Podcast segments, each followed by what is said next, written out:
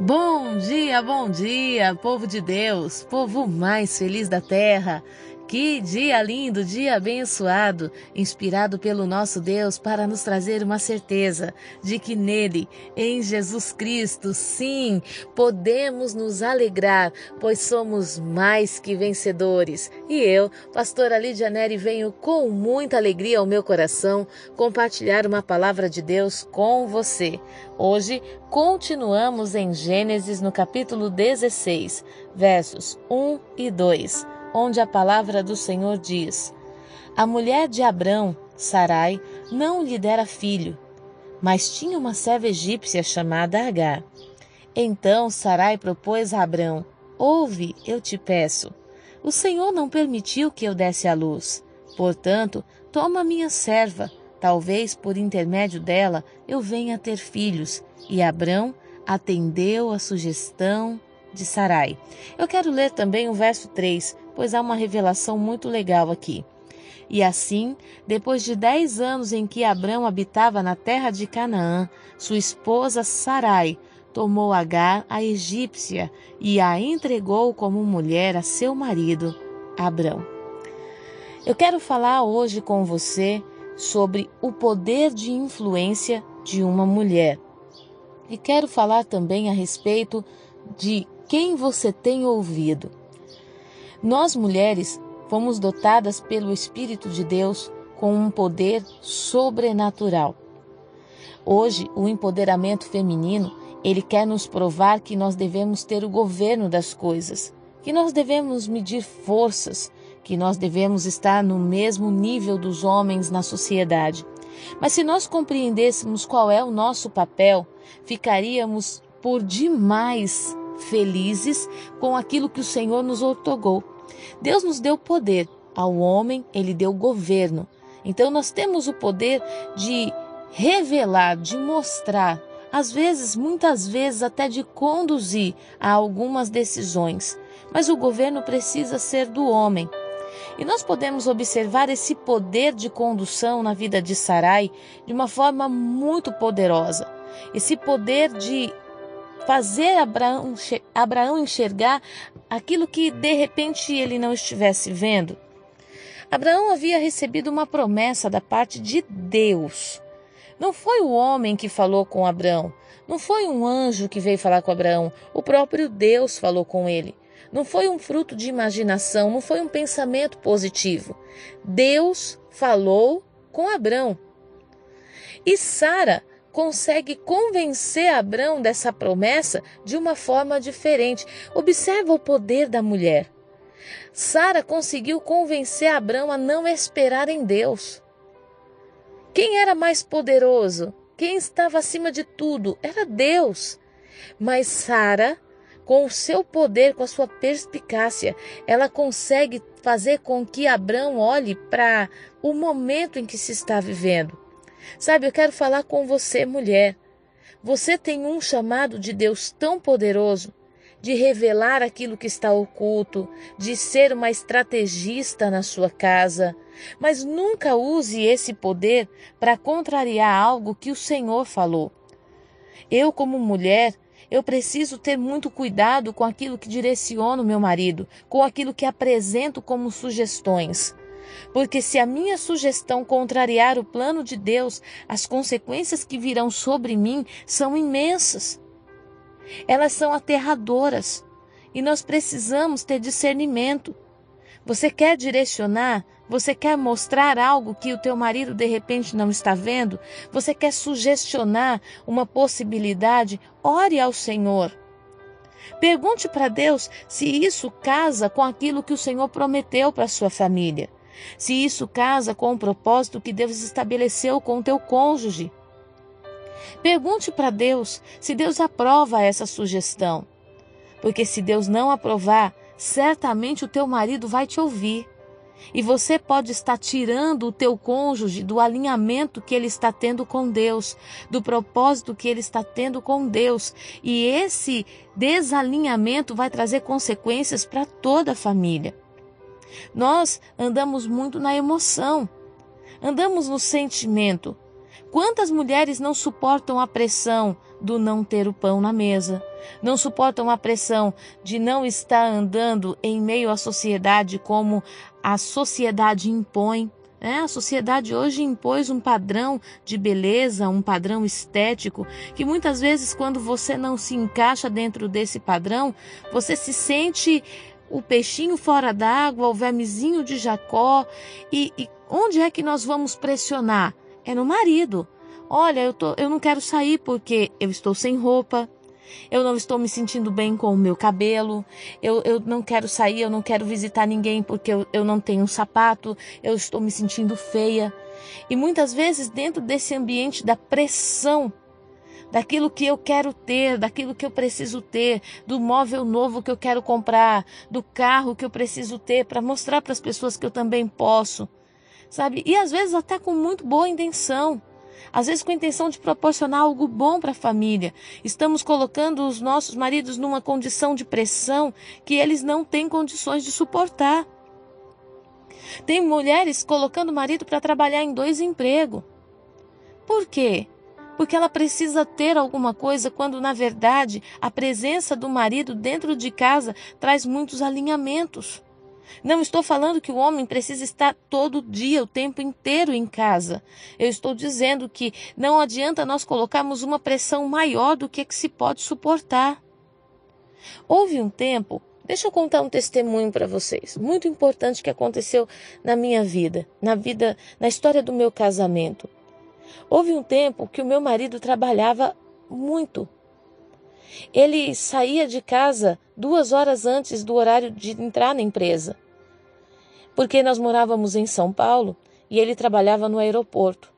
E foi bem no período que uma das empresas aéreas estava entrando em processo de falência. Ele era funcionário dessa empresa e ele buscou de Deus uma direção: Senhor, eu devo pedir conta do meu trabalho?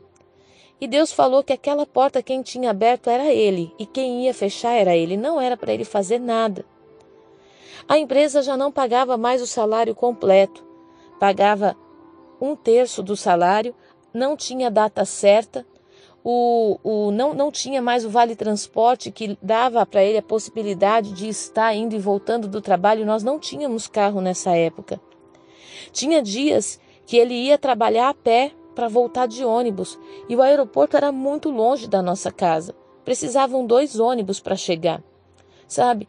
Quantas vezes eu vi o meu marido saindo de casa com um sapato furado, com uma calça que já estava se abrindo porque andava muito.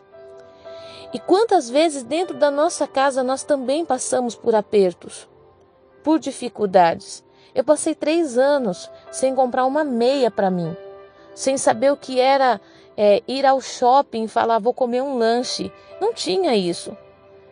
Nós éramos praticamente recém-casados, nós, nós estávamos com o nosso primeiro bebê, nós, nós tínhamos aproximadamente três anos de casamento.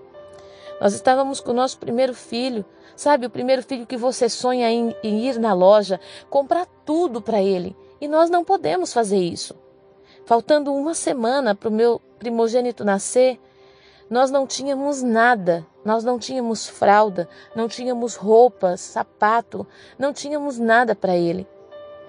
E o Espírito de Deus falava que nós devíamos nos aquietarmos, que Ele cuidaria de tudo. E se eu fosse uma mulher ensandecida, que tivesse tentando provar para minha família que eu tenho um casamento maravilhoso, que eu, eu saí de um lugar simples e agora eu estou num, num lugar maravilhoso, eu talvez tivesse colocado muita pressão sobre o meu marido tivesse dito para ele: você tem que mudar de emprego, você tem que fazer alguma coisa. Mas diante de Deus, a minha ação foi silenciar. Não fiquei com raiva, não fiquei nervosa. Eu ria muito, eu me divertia muito. Nós íamos almoçar às vezes e, e ele falava assim: O que, que a gente tem para almoçar hoje? E eu, e eu olhava para ele sorrindo e eu dizia: Nós temos arroz. E nós orávamos por aquele arroz como se fosse um banquete, como se fosse algo maravilhoso, nós temos arroz hoje e é isso que nós vamos comer. E não tinha briga, não tinha confusão, não tinha dormir de calça jeans porque nós não temos aquilo que nós queremos. Sabe, entender o tempo de Deus foi maravilhoso.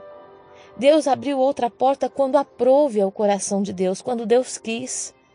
E Deus nos transferiu para outra cidade quando Ele quis. E Deus nos fez viver momentos nele, de ser supridos por Ele, porque Ele precisava nos provar que Ele era o Deus que cuidava de nós. Que o nosso zelo, que aquilo que nós tínhamos não vinha da força das nossas mãos, mas vinha da graça de Deus.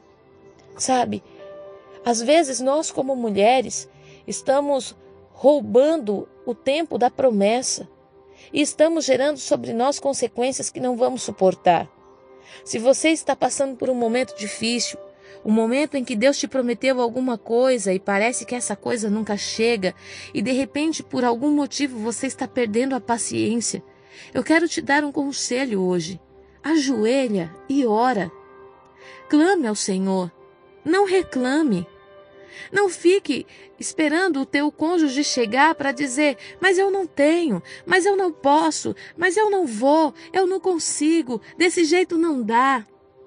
Eu não suporto mais, eu queria, mas eu não tenho. Sabe, aquelas coisas que às vezes dão indignação no nosso coração.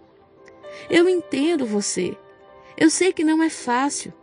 Mas pressionar não vai resolver o problema. Dar um jeitinho não vai resolver o problema, vai gerar outros problemas. Tenha discernimento daquilo que o Espírito de Deus está movendo nesse tempo. Os momentos do não de Deus, os momentos em que Deus ainda não estabeleceu a promessa, é o momento em que Deus está te fortalecendo. Se nós olharmos com, com observação criteriosa o comportamento de Sara. No capítulo 15, no capítulo 16, Sara estava pronta para ser uma mãe que conduziria um filho nos preceitos do Senhor. Vamos ser sincera. Sara não estava pronta para isso. Sara era uma mulher que andava segundo sua própria vaidade, segundo a sua própria vontade. Sara era uma mulher que conduzia Abraão muitas vezes para fora do propósito de Deus. Sara ajudava Abraão a mentir. Ela ria quando Deus falava. Ela era incrédula no seu coração. Sara estava pronta para educar dentro dos princípios da palavra alguém que era um dos patriarcas, alguém que seria o precursor, aquele que daria vida à promessa de Deus? Às vezes a gente não entende por que, que certas coisas não aconteceram. Deus te prometeu uma casa e até agora essa casa não chegou. E você fica morando no improviso e tem sido uma luta. Mas por que, que Deus não entregou? Você está pronto para receber? Você está pronta? Tenha discernimento para você não atropelar os tempos. E como eu disse, que eu iria falar com cuidado com quem você tem ouvido, você que é homem e está me ouvindo, você é o governo da sua casa. Você é aquele que Deus enviou para dar o checkmate. Um dia, no jardim do Éden, Eva decidiu ouvir a serpente e decidiu comer do fruto que Deus ordenou que não comesse.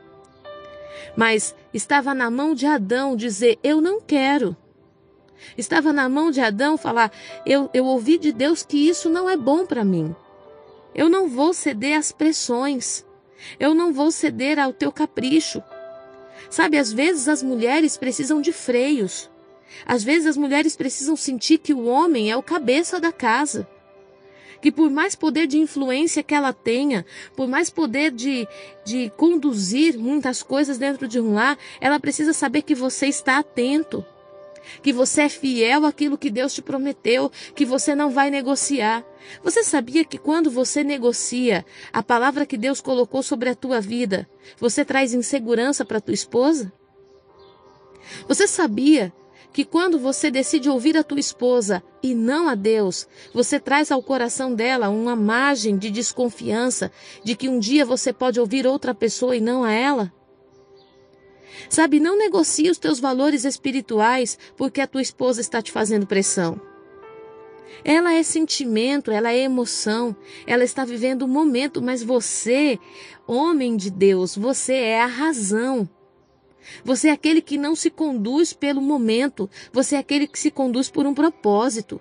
e que está levando a tua, fi a tua filha, a tua família, os teus filhos, que está levando a tua casa para um alvo definido em Deus. Não se deixe envolver por situações que amanhã te serão peso. Imagine a dor de Abraão quando ele teve que ver Sara maltratando a mãe do seu filho. Sara era o amor de Abraão. Era casada com ele, mas Agar estava esperando um filho dele, um filho que ele sonhava em carregar nos braços. E por causa de uma decisão da esposa, ele estava tendo que suportar uma dor desnecessária. Ei, preste atenção. Quando a tua esposa vier te pontuar algo que é muito ruim, mostre a promessa de Deus para ela. Mostre o que Deus falou contigo. Chame a tua esposa para orar. Fale juntos, nós vamos chegar àquilo que Deus determinou. Não negocie o que Deus colocou na tua vida por causa das pressões. Estou falando de esposa, mas posso também falar de patrões. Posso também falar de familiares. Se Deus te prometeu que você vai ser um médico, o que, você está fazendo estudando direito? Para agradar a família? Se Deus te prometeu que você vai ser um grande empresário, que Deus vai te dar um grande negócio, por que é que você está ouvindo as pressões do momento que dizem que você tem que ser um funcionário? Ei, desperta o teu entendimento. Busca no Senhor aquilo que ele te prometeu, porque ele é fiel naquilo que ele prometeu, ele vai cumprir. Não permita que o não do momento roube de você o tempo de Deus. Essa é uma palavra para a sua vida nesse dia. Essa é uma palavra para tua casa nesse dia. Eu declaro em nome de Jesus: Satanás não vai roubar vocês. Satanás não vai tirar de vocês aquilo que o Senhor determinou.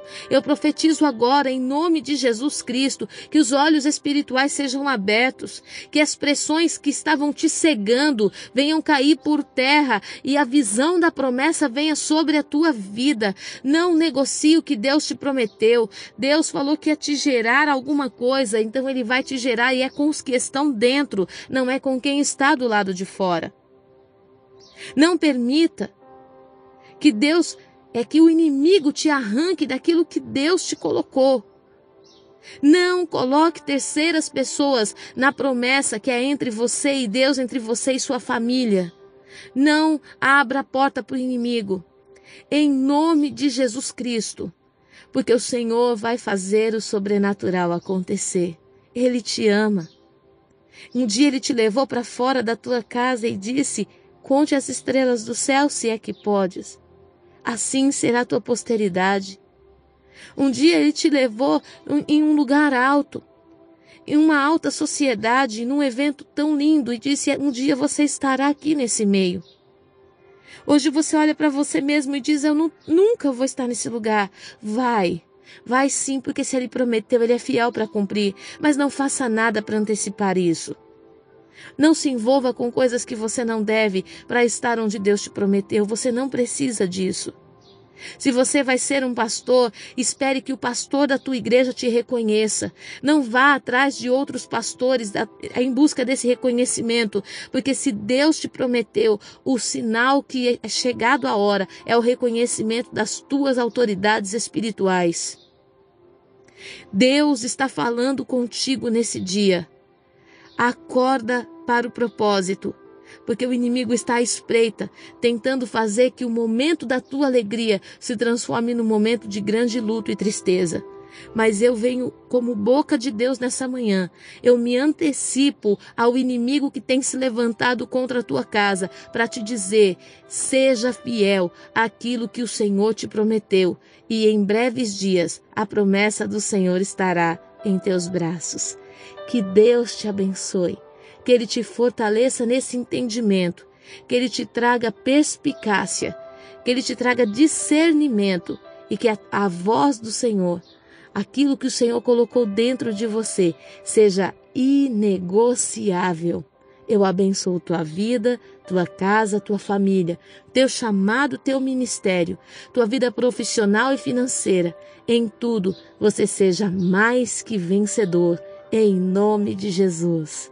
Fique na paz.